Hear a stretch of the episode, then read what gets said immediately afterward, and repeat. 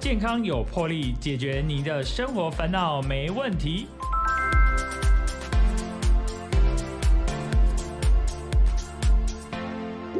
欢迎收听《健康有魄力》，我是主持人破哥。大家都知道，现在大家都是外食族居多了哈。其实自己呃，就是洗手做羹汤的机会，其实也不是很多。或许是周末假日有点机会，不过大家都可能外食是平常工作没有没有办法。而且现在年底到了哈，其实很多的尾牙啦、忘年会啦、聚会，大家多多少少都在外食。可是其实哈，大家的。你怎么吃就会什么样的那个收获啦。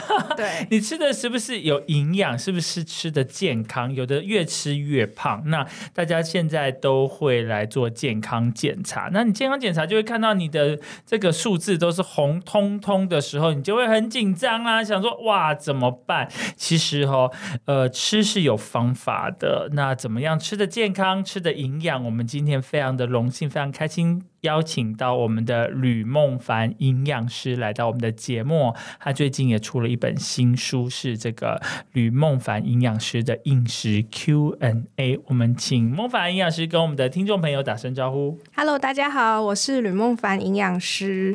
呃，我现在的话就是当当妈妈，带两个小孩，然后呃，一个礼拜只有。哎，一天在那个台北祥心代诊所看诊这样子，然后我有粉丝。一个礼拜只有一天呐？对啊，那剩下的时间都在陪小孩啊？呃，其实我爸妈、我公婆都有帮忙，剩下时间就是陪小孩，然后还有经营我的粉砖，然后可能接一些节目、上节目或者是演讲。大概就这样啊，对对对，其实哎，粉砖可以讲一下哦。粉砖对我有一个呃粉砖叫做营养面包，一开始只有营养面包四个字，然后后来就是因为要开始离开，我本来在台大医院，离开之后觉得要经营一下个人，所以后面加 加了一个括号吕梦凡营养师这样子。对，哎，当初怎么会想要用这个面包？对我这个超多人一看到这个粉砖名称，都以为我在卖面包。哎丢啊，哎哎，所以你你到底会不会做面包？我我会做，但我没有很常做，我比较常做饼干、蛋糕类的。可是我看你也会煮饭啊！哎，对对对，哎，你们家的锅子很大哎，哎有吗？是吧？我看那个照片，三十四直径，算蛮大的，就比较不会炒。而且你不是做平，你不是买，你不是用平底锅哎，平底锅会很容易菜飞出来啊？是吗？除非你煎东西，可你炒菜不是用。圆的比较好炒，我自己这样觉得啦。对，不是没有没有，从这个这一段对话，我们可以证明孟凡是有在炒菜煮饭的。有有有有有。对，啊，刚要讲回营养面包，就是那跟跟吃面包一点关系也没有。其实我生活里不太吃面包，对，是因为我国中的时候就被取了一个 绰号叫面包。哦，对我那时候脸比较圆，然后那个同学就叫我面包，然后所以然后营养是因为营养师嘛。是是，然后但又觉得如果叫营养师面包，又觉得很很像什么？对，所以后来就就叫营养面包。哎，原来是这样子，把自己的职业跟你自己的这个被绰号来把它 combine 在一起，所以叫做营养面包。哎，所以要了解我们的那个孟凡营养师的一些相关的这个资讯的话，也可以上他的 FB 粉专营养面包，然后来了解一下。哎，所以其实刚刚有提到说，哎，孟凡最近出了他的这个新书是。饮食呃 Q&A，可是其实它是他的第二本书了耶。对，他的第一本书在大概是三年多前出的嘛。三年。哦，那是第也是跟营养相关，对不对？哦。然后现在是第二本书。哎，这这个这个这个书名然后就是直接来，这开宗明义就是饮食 Q&A。对。那你里头打开看，就是说它就是一个问题一个回答，一个问题一个回答，对，完全就是没有在那边讲。什么枝微末节，就是讲什么谈情说爱的事情，平铺直叙，直接来了哦。这是你的个性吗？哎，我个性也蛮这样，蛮直接的。对对对，就不啰嗦，挺有趣的。哎，其实哦，刚刚前面提到大家都是在外食，其实大家的现在的文明人，呃。就是大家的都会人都是有三高这个问题，对对，然后就会想说，其实大家都觉得说，可是很很，我觉得人很神奇耶，就是你不会逼到，就是逼到一个绝境，你才会开始来决定，哦，我好像应该要调整我的饮食习惯。对，大部分的人呢，就是说，你每次去健康检查，就说，哦，你的那个什么很高，什么很高，可是你还是照吃不误。是，很多人都很 T K 耶，你有遇到这样子的人吗？有啊。是哦，哎，他会不会说来看你，然后就说，哎，营养师，我这样应该怎么样？然后呢，你就跟他建议之后，他回去好像，嗯，回来还是差不多，很多啊。哈，那他来干嘛？他来看你吗？我觉得现在，因为我现在在外面自己接门诊是做自费的，这比较这种人比较少。哦，对对对。可是以前我还在就是医院的时候，很多这种，因为他们可能只是医师看诊的时候说啊，你这应该看营养师，就把他转去了。对。他们根本不是自愿来看的，所以他们就是来听一听哦，这样然后就走了，没有没有没有想要改变的意思。哎，我觉得就是可能到真的有真的。到很严重，然后大家才会想说啊，我好像应该要改这样子。对对。可是其实哈，我觉得我们平常就要有一些这些概念。嗯像我自己以前也是。就是蛮 T K 的，我觉得说，哎，我也还蛮好的啊，我也不用注意啊。所以后来发现这个自己有了三高之后，就觉得说，哦，我好像应该要来做调整。是，然后尤其刚开始的时候，我是会非常的紧张，觉得说啊，这个不能吃，那个不能吃。比方说好了，我举个例好了，这个啊，我们看到那个，我们都吃白斩鸡好了，这是很很平常的菜啊。然后我就说啊，这个鸡皮不能吃 哦，蛋白质嘛，我们可以吃，因为是。白肉嘛，哈，我们知道肉有分白肉、红肉。是那呃，白肉大家觉得说，哎，白肉应该比较 OK 的啦，哈。那所以我就把那个鸡皮给它剃掉，然后只吃鸡肉。是这样是对的吗？哎，我觉得没有对或错。就是皮的话，确实脂肪的含量比较高，嗯，对。但是我个人是觉得，如果你不是说每天吃大量的鸡皮，其实你一块鸡肉连着那一块皮一起吃是没有什么太大关系的，嗯，对，就是不用怕到说一定要拔掉那个皮这样子，是对。那那是我跟你讲，那是我刚开始前半年的状态，后来呢，我现在呢就知道吃腐物了。是是，哎，其实啊，我们以前呢，其实尤其是亚洲人，然后台湾人，其实吃的习惯就是我们会添一碗饭，嗯，然后呃家里可能就是有什么呃五菜一汤啊之类的哈，就是有有菜有肉或是有鱼等等，然后就有个汤。那通常大家的习惯就说，哎，菜吃菜配饭，嗯。这是我觉得大家在一般的习惯，对。可是是不是比较正常的这个饮食习惯是需要做调整？你可以不用一定说。我哪个不吃，哪个不吃？可是我们是不是可以把它，就是哎，都还是都可以吃？对。然后是我们的这个饮食的这个顺序来做调整，然后变成健康的吃呢？对，现在很流行的就是先吃青菜跟蛋白质嘛，然后最后再吃淀粉。哎，打岔一下，问个迷思，是我的问，我这个问题呢，问了很多人都没有给我一个很很一一致的回复，就是说。我们刚刚刚梦露有讲到青菜蛋白质跟淀粉，淀粉就碳水嘛。对。那到底青菜先还是蛋白质先呢？这个每个人的回复都不一样哦。是青菜蛋白质没有一定要哪一个先，就是两个的。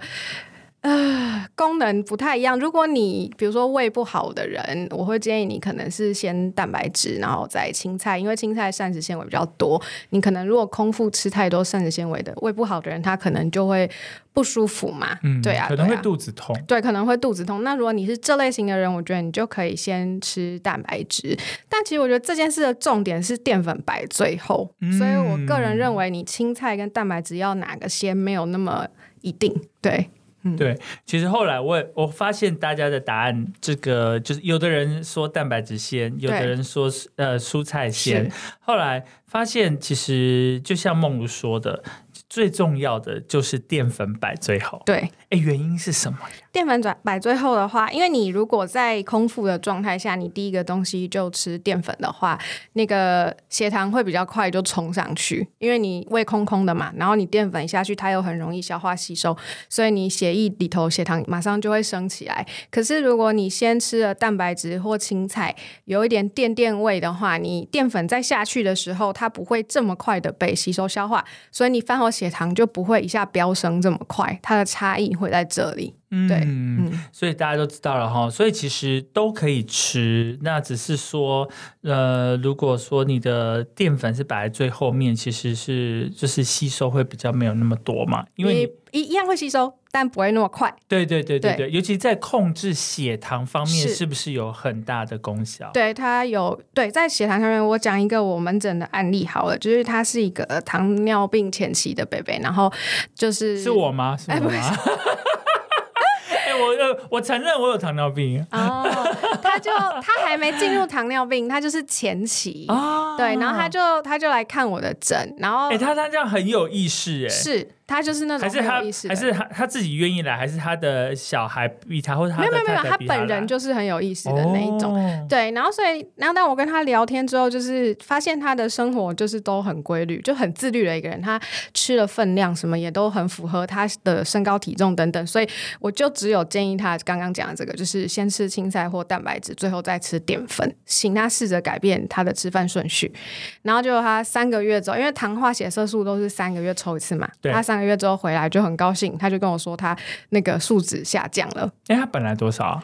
他糖尿病前期那个时候还没改，现在变成只要五点七以上就糖尿病前期。那个那那个年代还是六点零的时候，对，那他本来可能是个六呃六点零之类的，但他就是有降到五点多。哦，对，嗯，其实他也没有特别做什么改变，他只是改变了他饮食的顺序。哎，所以其实我觉得听众朋友的这个观念非常的重，呃，需需要把它改正过来，对不对？就是应该不是说改正过来，或者说如果你想要你的血糖变得更好一点，或是什么，你可以尝试着这样子做做看，说不定会达到不错的一个效果。还有一个是除了血糖的变化之外，就是其实你如果先吃青菜跟蛋白质，会有一点饱足感。有些人会回馈给我说，他后面那个饭啊，就自然而然吃比较少。对对。哎，这样其实是不是也有达到？有可能是达到减肥的效果，有可能，有可能，对不对？对，因为呃，因为你前面的蔬菜跟蛋白质已经有占到一定的饱足感，对，所以你的淀粉、碳水的吸摄取量就变少了，对对对，那自然就会比较呃，身材可能就是在减重方面就会达到一定的效果，对。哇，哎，所以真的是，我觉得这种东西，我觉得这些一些尝试真的是很需要去平日中间就要培养的。哎，可是像孟凡的呃这一次的这本新书了哈，其实它是饮食的 Q&A，对，所以它不是什么长篇大论，也没有对。那虽然说它有分章节啦，哈，对对，可是它其实很容易。其实我觉得这种书很像工具书，就是。就是说，呃，你就是在你的零碎的时间啊，可以拿来看一看，三五分钟，嗯你都可以得到一个小小的知识的收获。是，就是没有断在哪的问题，就是每一题都很简短，没有错啊。而且你就是你想要知道什么样的，你想要获取什么样的解答，你可以就直接针对那个题目，然后就翻到那里去看。哎，是当初是这样子设计的吗？是，其实这个是那个我们尖端出版社提议啦，就是他们很厉害，就是说，因为现代人就是可能时间很忙啊什么的，就是没有办法一次停留这么长时间在一本书上，然后大家也习惯看比较简短的文字，所以他们规定我就是每题只能用三百字左右来回答。哎，这个对你会不会是一个 challenge 呢？是，怎么说呢？我刚刚说我个性比较直接。可是那个，就是我在写这种科学性的文章的时候，科学性，哎，对我这本书感性嘛，哦，我的书，我这本书参考了两百多个文献，哎，我有看到，哎，对对对对对，哎，这个是非常的不容易，因为一般不会列出这么。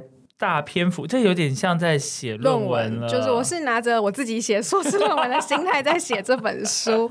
对，就是呃，因为我认为这种营营养是很科学的东西，就是我认为我讲出来的东西一定要有凭有据，有有所本。对对，有所本。所以我当初是，所以我很习惯，我平常自己在粉专写一些营养文章，我也都会附上我的 reference。对，然后是是。然后因为科学的东西其实很少会有那种很绝对的，是，所以我习惯写。营养文章可能都会把各种可能原因都写的很清楚，所以我写的文章通常都是动辄千字以上，就是对。但是就是这样，对你真的是一个很大的 challenge，是你要把这个呃可能八八百到一千的字浓缩到三百以内，是是是，这是一个挑战，是因为你知道吧？我们知道论文呢越越厚越好。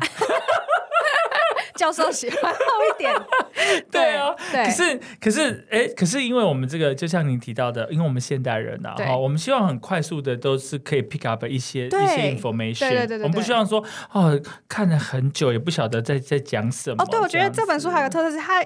Q 的后面会先给你一个很简短的 A，就是直接告诉你对答案，就是就是就像我刚刚问问问孟凡说，哎，我觉得这样吃鸡皮对不对？你就说这样也没有什么不对，对对对对。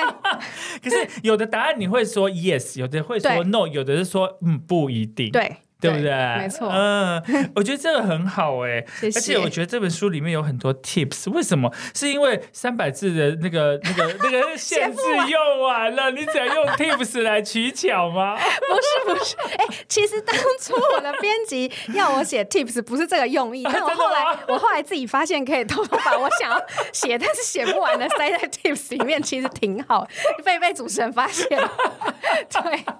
对对吧？对吧？对吧？对吧？是，毕竟我也。写过论文，对 对对，就很有趣耶，真的。哎，可当初其实不是这个用意啊，不是不是，他们只是说，如果有一些比较贴心的小提醒，或者是你自己想要讲的，可能。你的一些经验可能跟那个问题没有那么直接，就是不是直接解答问题的，你都可以补充在 tips 里面这样子。对，所以后来就是造成两个结果，就是哎，我三百字写不完的，我可以多多一两百个字在这里 面。tips 他们也有规定，好像我印象中不最好不要超过一百五，还是一百。对，这样挺好的。我觉得说，就是我觉得孟凡也的心态也是说，我尽量把我所知道的，我的一些。呃，就是经验跟案例，可以尽量在这本书里面来说出来，让分享给。我们的读者，没错，对啊，我觉得这很棒，因为其实我觉得大家都有需要知道这些，呃，就是跟自己健康相关的问题了哦。尤其大家知道说，我们吃的东西或是我们喝的东西，其实对我们的人体健康是最重要的。因为你吃什么，你会得到什么样的结果然后那尤其像就是如果说自己煮，我觉得还蛮好。可是有些我们在外食。我们根本不晓得他呃参参加了什么样的东西在这个里面。对，所以我们呃有一派说法说，我们尽量鼓吹大家吃这个原形食物。对，就像刚刚孟凡也提到说，哎，的孟孟凡的粉砖是这个营养面包。对对对，是面包哈。讲到这个面包，大家都很爱吃，什么吐司啦、面包、早餐啊、点心、下午茶，大家都喜欢吃。可是。孟凡是不是要提醒大家一下，面包这个东西是有时候不要摄取太多。对啦，不要摄取太多，就毕竟它是一个现在不是很喜欢讲未精制的全谷杂粮嘛，那面包也是一个。全谷杂粮类的东西，只是它就是所谓精致淀粉嘛，是等于它是从面粉，就是麦子被磨磨磨成面粉。那大部分的面粉也没什么纤维，它可能把外面的麸皮什么都去掉，然后它再去加工。那 maybe 加工过程中又加了奶油，然后一定要有点盐什么的，所以它当然做出来的面包就是不会这么的营养。如果是白面包来讲啦，它的营养成分比较没有这么的丰富，嗯，对，所以呃，就是不要，我会建议不是不能吃，但是可能不要是天天或是每餐都这样吃，嗯，会对您的健康比较好。嗯，对，而且其实就是吃面包，对于这个糖尿病的话，还比较升糖的比较快，比较快。如果是白面包的话，对啊，是因为它算是精致的淀粉，对。对，所以所以大大家其实哈以前都没有这样子的观念，都有一些。嗯错误的迷思，就觉得说啊，我我不要吃，我不要吃饭呐，啊，我可以吃面包啊，啊我不要吃饭呐，我可以吃面条啊，嗯嗯，所以面条也算是一种精致的淀粉对不对，因为它跟面面包其实一样嘛，成分都是面粉做出来的，所以它确实也是比较精致的一个东西啦。但是面条也有分升糖指数比较高的，或是它升糖会比较慢的。哎，像那个荞麦面是不是比较慢？没错，没错，没错。哎，为什么我一直有这个疑问呢？荞麦面它应该保留比较多荞麦里头的有纤维等等的成分在里头。对，你看它颜色也不会是白的嘛。对，对，它有一点点。我不会形容那颜色，对，所以它是稍微它成分在比白面条丰富一点点，所以它升糖比较没有这么快。是是是是是，哎，像前阵子不是有这个鸡蛋的问题吗？是，可是鸡蛋的问题，当然我们这遇到孟凡，当然不能问说这个先有鸡才有先有蛋这个问题啦。是，应该是说我们在不管是在超市或是一般的我们卖蛋的杂货店，或者现在也有专门卖蛋的店。嗯，然后其实我们都会有，他们有分啊，什么就是我们一般的白白蛋嘛，还有这个这个土鸡蛋，甚至有这个乌骨鸡蛋，是是，哎，他们，然后其实哦，白蛋以外的那个价格就是节节高升，然后呃比较贵这样子，哎，那他们的营养成分到底有什么不一样？我就觉得说，哎哎。吃那个土鸡蛋好像比较贵哦，营养成分比较高哦。那这个乌骨鸡蛋好像又更贵了，那是不是？哎，我是不是应该改改吃这个的话，它的营养成分又更高了呢？没有，就是因为我真真的很常听到人家问我说，是不是那个土鸡蛋比较营养？所以呃，我有去查了那个台湾食品成分资料库，呃，结果发现说，其实这这个蛋哦，它们的营养价值就是各有千秋。有的这个高，有的那个高，就是没有一个是样样都比较高的，所以我就认为说，没有一定要买土鸡蛋比较好。嗯，但是如果因为有的人是觉得那个土鸡蛋比较没有蛋腥啊，对对对。如果你是因为这个原因，就是一定吃土鸡蛋，我觉得就没有什么问题。但是如果你是以为土鸡蛋一定比较营养的话，其实就没有一定。对。对啊，那想到这个蛋啊，又又想到这个豆豆的事情啊，像像我们有时候会吃黄豆、土豆，呃，或是那个毛豆，还有黑豆。对，哎，其实像这样子的话，不同的豆类它的营养成分也不一样。是，就是刚刚您讲到了黄豆、毛豆、黑豆，它们都是属于大豆类，所以它们都是属于蛋白质的豆。嗯，那这三个它们的营养价值来讲的话，就是呃，其实也是跟土鸡蛋、白鸡蛋一样啊。各有千秋，没有哪一个绝对比较好。对，甚至坊间会讲说黑豆，因为它比较黑，所以它铁含量比较高。有没有？应该有听过这个讲法。嗯，可是其实你一查就会发现，其实黑豆的铁反而比毛豆跟黄豆都还要低。所以就是会有很多坊间传出来这种，呃呃，就是不。不正确的知识讯息，对。那另外讲到的就是，我很想讲的就是鹰嘴豆，这几年鹰嘴豆还蛮红的嘛，是对。而且你去查网络文章，很多会直接跟你讲说，鹰嘴豆是很好的蛋白质来源，对。但其实鹰嘴豆，你以它的三大营养素成分去看的话，它并不是属于蛋白质豆类，它是淀粉豆。对，所以它是淀粉，它是淀粉，所以它不是豆类，它是豆类，但它是淀粉，就是应该说。说这个豆，呃，因为应该说我们中文里面的豆就是豆啦，可是就是分成淀粉豆、蔬菜豆跟蛋白质豆三种。那但是大家一般民众可能不会。去细分它们，对啊，然后鹰嘴豆这几年就是被吹捧的还蛮那个，就是说它很健康、很营养，然后很多人说它有蛋白质，然后是很好的蛋白质来源。然后，但就是我真的要呼吁，就是它是一个淀粉豆，就是它最主要的营养成分占大多数的是淀，是碳水化合物，不是蛋白质。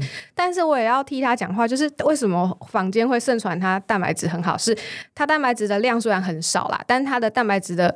成分就是氨基酸的比例是很完整的，因为这个在淀粉的种类里面是很少见。因为你像吃米饭，它也会也会有那个一点点蛋白质，但它的氨基酸就没那么完整。那鹰嘴豆确实它的蛋白氨基酸组成很完整，所以大家才会误传说它是蛋白质类的东西，但它真的不是，它是淀粉类的东西。哎，对啊，哎，所以像像这个部分，孟凡既然有提到哈，其实像，所以我觉得哈，一般的我们的大众对于这个。的很多我们吃进去的，到底是它是淀粉还是蛋白质还是蔬菜类，其实都是傻傻分不清楚啊。所以如果说像呃孟凡刚才提到说鹰嘴豆，对，其实它是。算是淀粉类的豆，所以说如果说你呃今天有摄取了鹰嘴豆的话，那你就要减少你的饭量。没错，对，没错，没错。就像比方说啦，我们这冬天大家不是吃火锅吗？对，我们就傻傻分不清楚，觉得说玉米就是个蔬菜呀。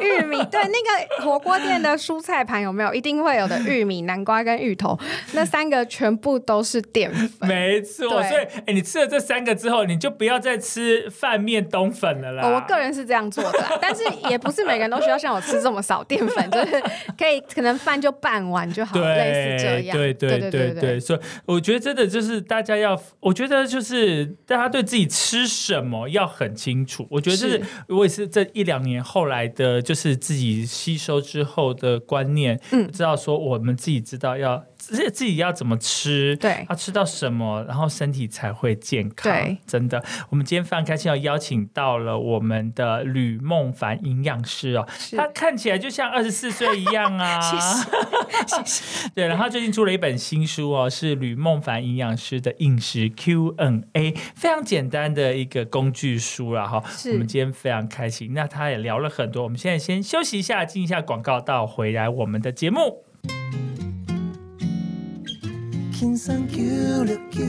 Chillax Radio. 欢迎回来，健康有魄力，我是主持人 Po 哥。Po 哥今天非常的荣幸，有邀请到我们的营养师吕梦凡。那他最近有出了一本新书，是吕梦凡营养师的饮食 Q&A。哎，这本书里面啊，有一些这个很 Q 的绘图。哎，是梦凡你自己画的吗？对对对，是我自己画的。所以你自己也有这个绘图的兴趣吗？就是对，就是从小就很喜欢画画，跟我的爸妈有关啦。我爸妈两。两个都是做绘图相关的职业，真的对哇！我爸爸画动画的，是，然后我妈妈是绘本，儿童绘本。嗯，你妈妈是儿童绘本，但她我妈很早就没有在画，就生了我弟之后，她就全职家庭主妇。对，但她就是以前是画儿童绘本的哦，所以你也是有遗传到爸爸妈妈的这样。对耶，我就是很神秘，就是这真的是遗传。那他们都没有逼迫你说要走这个美术相关，反过来他们逼迫我不要走啊。是说这个比较呃，这个在经济上面会比较辛苦。他们觉得是这样，所以就小时候他们都不喜欢我跟我弟画画啊。可是我们就是与生俱来就是喜欢爱画，就爱画。就上课的时候也在画，哎会 会偷画，然后写作业的时候偷画，然后因为我书桌背对门口，听到我爸妈脚步声，赶快收下去。对，哎，可是我觉得这样很好，可以在书自己的这个作品里面，然后呃增加了。这样子的一个巧思在里面呢，就是让整本书看起来不要太死板呐，有一点活泼的感觉。对呀，而且里头有除了这个，你看这个很可爱耶，就是像比方说有这个水果的部分啊，就而且你的这个画起来都超级勾追的。谢谢。哎，你们两个儿子有没有绘画的天分？大的现在也很爱画，是哦，嗯嗯嗯，所以要鼓励他了。会啦，我们都会鼓励他。真的，真的，其实现在行行出状元，真的，你不需要说限定他一定做什么事情，而且未来的发展有无限可能啊！哦，说不定他以后变成哇，这个国际知名的绘本作家 哦，阿公阿妈也会很骄傲，想说，嗯，我们家孟凡做不到的，嗯，温孙买赛啊。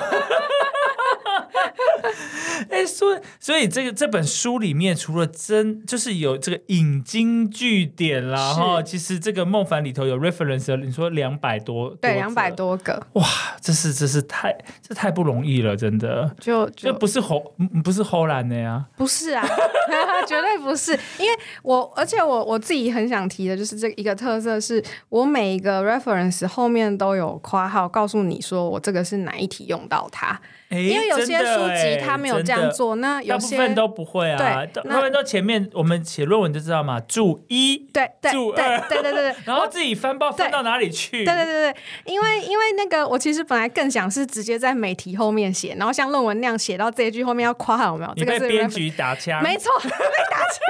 他说你这样子一般人看了会觉得很痛苦，所以我后来想到折中的方法就是像现在这样子，就是全部都在最后，但是我最后有告诉你说哪几题用到这个 reference，对。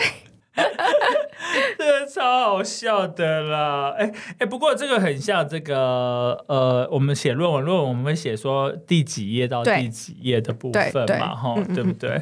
哎，所以其实啊，写这本书啊，你自己有没有就是呃，重新就是整个复就是温习了一遍？有哎。是不是？其实有啊，是有。嗯，就是我每次在写一些自，不管是书还是我自己粉砖的文章，我自己都觉得是对我来讲是一种学习。而且尤其是现在这个科学实在是推进的太快了，没错。有些东西就是你过了十年，可能答案都不一样了。所以就是借由写书，强迫我自己把这个所有的东西再去检视一遍。对，包括其中有一题在讲胶原蛋白。就是有没有效这件事情，这个在我读书时期，我非常记得我们老师说没效，就是他就说，因为胶原蛋白它的分子量很大，所以你吃进去之后，一般的你会想象我吃胶原蛋白，胶原蛋白就跑到我的脸上面，然后就是变得很 Q 弹这样。实际上，因为胶原蛋白它分子量很大，所以你吃进来之后，身体的酵素会先去水解它，把它变小分子。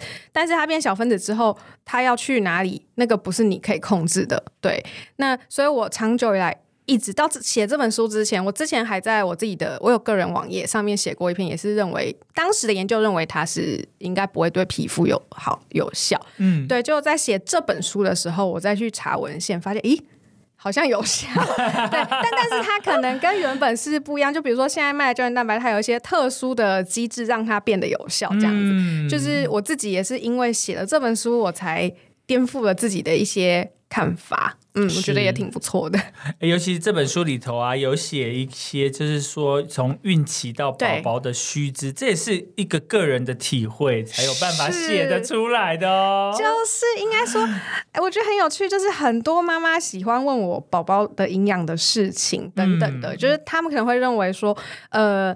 我有生过两个小孩，所以我应该会知道这个部分等等的。你不会说你写了这个才才开始又在温故知新吧？有些你以前就是照猪养吗？我我哎，其实我就不是一个那种很照书养的妈妈。老实说，我我也不是那种焦虑的妈妈。然后你很乐天呢？哎，对，还蛮。但是就是，但是其实我必须说，就是所有的营养师，基本上你在成人营养的哪一块，你问。只要有待过医院的营养师等等，大家都可以回答出来。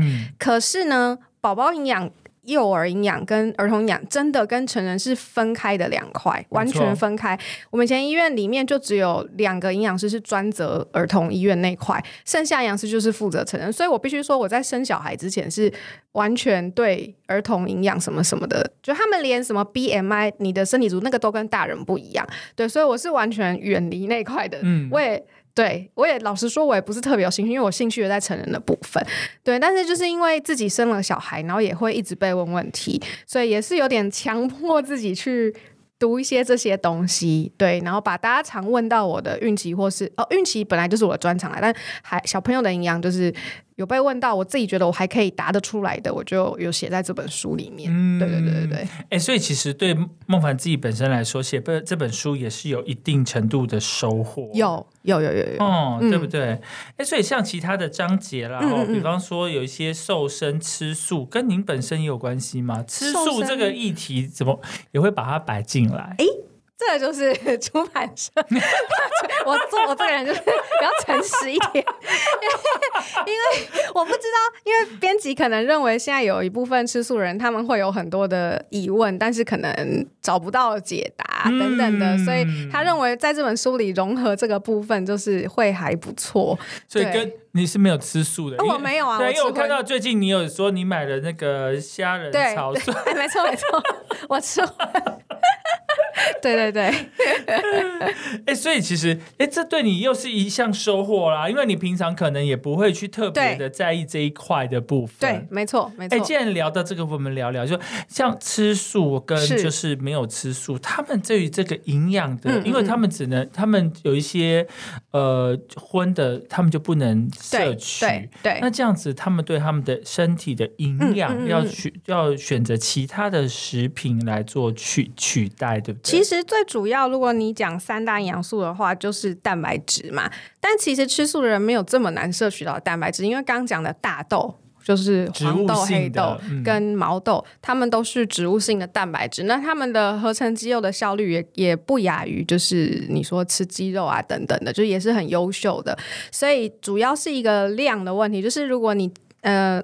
应该说，我觉得吃素的人必须也要了解自己到底需要一天多少蛋白质，然后你去吃足这些，不管喝豆浆啊、吃豆腐、吃黄豆、毛豆等等，去吃到足够的量，其实也不会。因此，你就蛋白质摄取不足等等的。我也知道有一些是健身教练，他们是吃素的，那他们也是可以有办法练成那样啊，所以那个是不成问题。如果真的要讲什么，就是可能从素食的里面，铁比较容易摄取比较少一点，但是也是有，比如说你红凤菜、红苋菜、白苋菜等等这些很补铁的蔬菜在，所以其实只要你有意识。的就吃素的人呐，有意识的到说可能比较容易缺乏哪些营养素，你去从素的食物里面找到它的来源，其实还是可以吃的就是很均衡。嗯，所以其实就不用不用担心。我觉得最重要的还是要自己很了解自己吃的呃吃呃吃吃进去的东西，对，是属于哪一类的。对，那你要就算是吃素，你也可以去呃。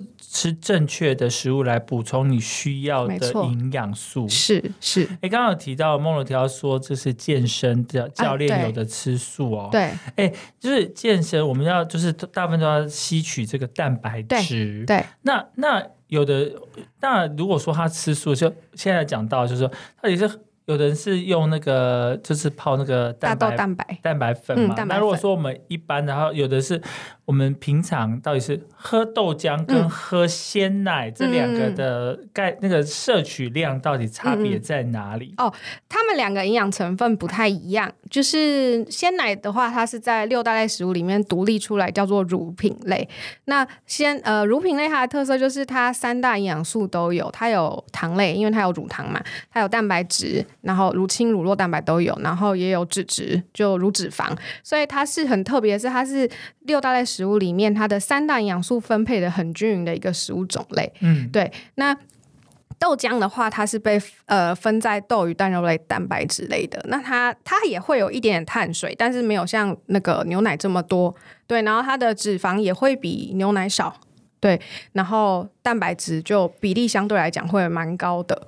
对，所以就是如果你以喝豆浆跟喝牛奶来讲的话，两个得到的三大养素是比例上有点不一样。嗯，对。那我个人现在。哎，我我我是一个牛奶控，就是我每天都要喝那个鲜奶茶跟拿铁，我不是单独喝牛奶啦。对，但是我也很是无糖吧？无糖，我都不加糖，因为其实奶里面就有一定的糖分，会有一点甜了呀。对，然后但是如果你说我有时候自己我很容易三餐觉得，哎，我这餐好像蛋白质吃的不太够的时候，我就会去买豆浆来喝。嗯，对，嗯。这是一个补充的方法，对，或是健身完的话，我会觉得喝豆浆也是很不错的选择。嗯嗯，所以不一定要，就是看个人，对，看个人就好了。真的，哎，其实我就翻到这本书啊，嗯，其实我们刚刚前面有提到说，其实我们大部分现在都是外食族，对我觉得这个比例非常高高 哎。你要想哦，职业妇女她下班就已经很累了，对，然后还要张罗小孩的吃的。晚餐，对，那你根本没有力气，就是呃，我们简单外面买个回家吃，或是在大家一起在外面吃，就接了小孩下课就去吃饭这样子，没错没错。对，可是可是哈，我觉得这个这个问题就是我一直在考虑这个，就是说，我觉得。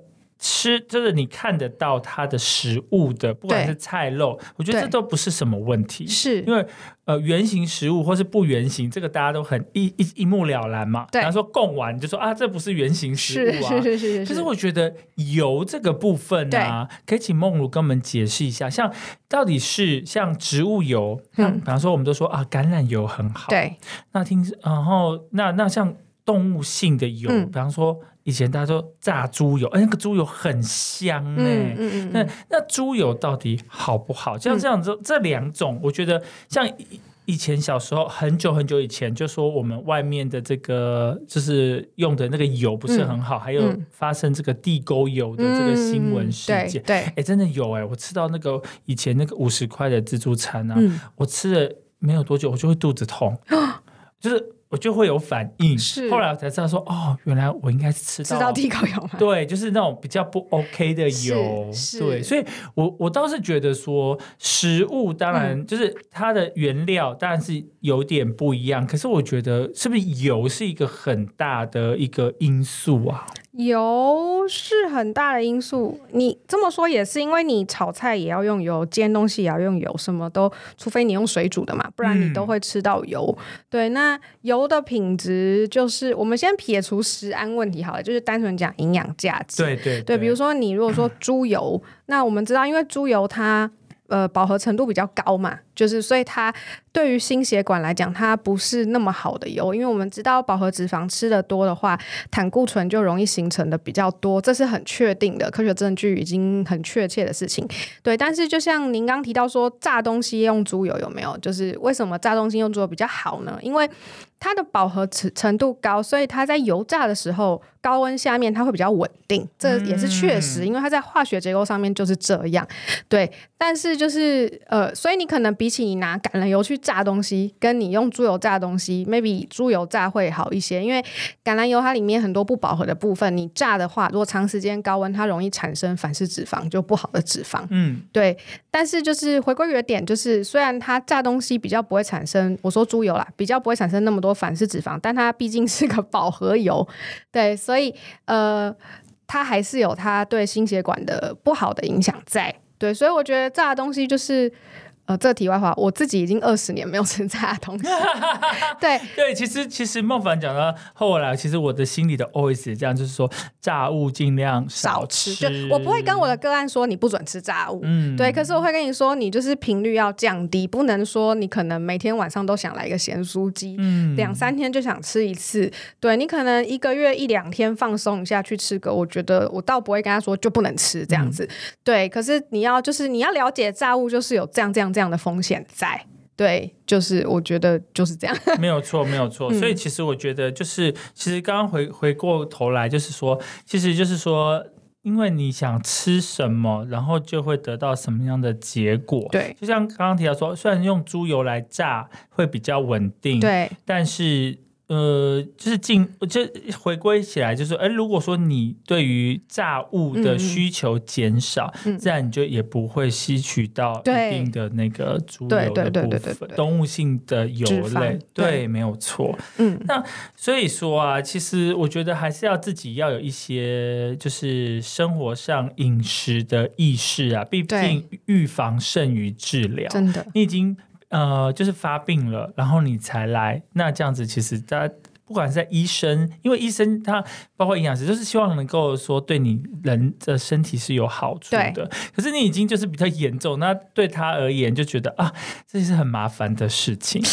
嗯，就像就像如果说你的呃病人或个案来找你，那他就是像你刚刚提到的那位阿北，他有自我意识，对对对，他就觉得哎这很好啊，我我跟你讲怎么做，你就会很很积极的去做，那就会减低了，就就会比较就是朝比较正面的方向去。对对。那有些他还是就是嗯，好像一副这跟我好像没有什么关系，我应该不会怎么样吧？嗯，很也有蛮多这种的。对啊，那如果这样子的话，其实就会。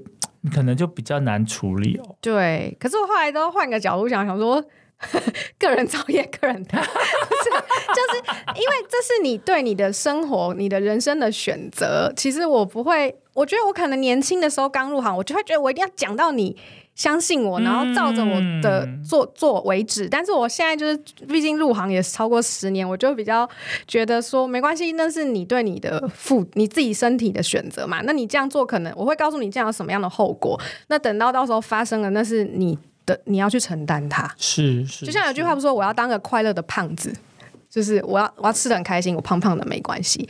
对，那我就觉得那是我觉得是个人的选择，我也尊重。对，大概会是这样。哎，其实现在有很多的，因为现在。那个电视有很多的购物频道，或是植入性的广告。哦，对啊，对啊。然后大家就因为现在就是大家很多想崇尚要吃这个保健食品。哦，是。大家也希望觉得说自己身体好像，哎，我是不是应该呃，就像我们说的，哎，成素食者，他觉得说，哎，他有他需要多补充哪个部分，他觉得有缺乏，或是有些一般他也没有他也没有卤素，但是他就是去。哎，健康检查，哦然后医生可能哎报告出来就说啊，你好像缺什么，缺什么，缺什么。他说啊，我缺什么啊，我就直接买那个来吃就好啦。很多就是保健食品，那有些就是糖尿病，嗯然后他就会说啊，那我喝这个什么稳糖的，我喝这个啊，我的血糖就会稳定了。就我觉得就有很多的迷失出现，是。所以现代人到底应该这样子是正正比较应该说。正确的吗？还是说也没有说一定的标准？没错，我觉得这也是个人选择，就是对。你就说又来了，这个个人造业，个人单。不是。就是我我我，因为营养师其实也分很多派系啊，对，就是大家的看法不一样。我通常会尊重大家的看法，然后像功能医学那一块，就是我自己比较不熟悉，但我并不会说它就不对。他们可能就会强调说，你缺你有什么症状，可能是缺什么，你就要补什么。嗯，那他们一定也有他们的科学基础，对。但是我个人是比较站在说，你如果从日常生活里，你就吃的。够营养、够均衡的话，你可能就不会缺这些东西。我会比较教大家从这个方面来着手。像我自己，就这本书里有一个篇章是保健食品嘛，那是因为大家真的会很想问。但是其实我有一题故意，就是我有一题是我自肥，我请编辑让我写题，是我对保健食品的看法，就是我本人在家我。只有吃维他命 C，但是我不是因为缺维他命 C，我是觉得它很好吃，所以因为它酸酸的嘛？我从小就好喜欢吃维他命 C，对，所以我真的是吃好吃的，但我不是因为觉得我缺乏它，对，那但但除此之外，我真的都没有吃保健食品。哦，对，那你这样是天生丽质的啊？没有啊，就是，所以，我我的意思是说，如果你日常就吃的够均衡、够营养，就是其实真的不一定要补这些保健食品。那当然，你可能会说，有些东西你吃一般食物吃不到的这一类，对，那那我觉得其实保补充不补充它，好像对一般人来讲也没什么太大问题。嗯，对。可是 maybe 你觉得这个东西有的好处对你来讲很重要，那你就吃。我觉得。无所谓，但是就是你要找一些值得信任的品牌啦，就是不要吃到一些就是对有问题的就好了。对，我会觉得说，有的时候是，比方说。呃，子女啊，或是亲友好意，对，是帮你买了这些保健食品，不过还是要注意一下，说是不是就是它的那些营养成分啊等等，还是要要了解一下啦。真的，这是蛮重要。不过如果说吃的会开心啊，我妈妈就是。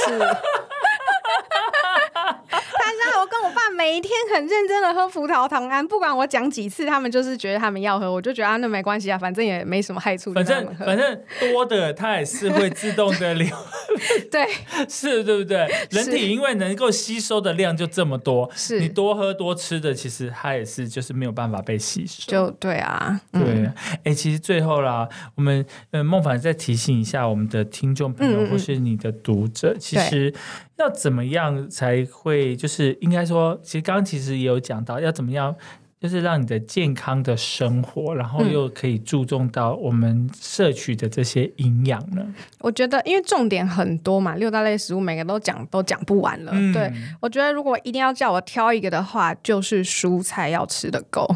哎，对，因为现代人普遍真的蔬菜都。吃不够，对，你你要想想哦，我们吃的菜的这个跟我们一餐然后我们吸取的摄取其他的，比方不论是蛋白质或是淀粉、碳水化合物，这个部分的比例，嗯。少之又少。对，就是蔬菜，我会建议啦，就是一般成人来讲，你中因为早餐大家比较少会吃蔬菜，我也不会叫大家早上一定要吃蔬菜。大概中餐跟晚餐来讲，你一餐至少一个饭碗量的蔬菜。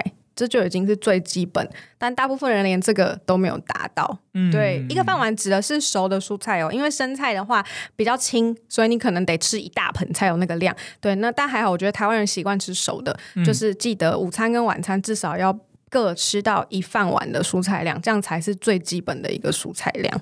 对，哎，这真的非常的重要。我是我也是后来才知道说，哦，我的蔬菜量真的不够啦。所以其实哈，我觉得这个，我觉得孟凡提醒的，就是很重点呢。对，你只要把蔬菜量拉起来，其实你有很多健康检查的红字就会变就不见了，真的这是真的，对不对？然后你有消化器官的问题，比方说啊，你解便比较不舒服，其实你蔬菜量吃的够多，其实你的肠胃、你的纤维就是摄取的够多。你就不会有相关的问题了，真的。我们今天非常感谢这个孟凡来到我们的节目，谢谢。那大家其实可以的，不论是在这个我们的实体店面，或是我们的线上书局，都可以来购买到这一本吕孟凡营养师的饮食 Q&A，里头有两百个饮食的问题哦。对，然后还有里头有孟凡自己的一些插画。是。那如果说你要想多了解孟凡的一些，或是说有一些相关的问题问他的话，要怎么样可以找到您呢？呃，一一般粉丝专业找得到我，哪个粉丝专业？你要就营养面包，搜寻营养面包，或者是现在搜寻吕孟凡营养师也找得到，是两个都有，是是。对，然后我也有个人网站，其实你搜寻引擎一打上去，我的名字应该都找得到啊。对对对对，其实很简单啦，你就是 Google 吕孟凡营养师，对，就是可以找到这个孟凡的相关的这个经营的网站。是，那如果当然啦，你真的想要看到这个。他的庐山真面目的话，可以来我的门诊。对你也可以到这个台北享心代诊所来找梦。只有礼拜一哦，礼拜一的午诊跟晚诊。对，下午跟晚上。对，其他时间他都做播演哎对对对对。我们今天谢谢孟凡，谢谢，谢谢。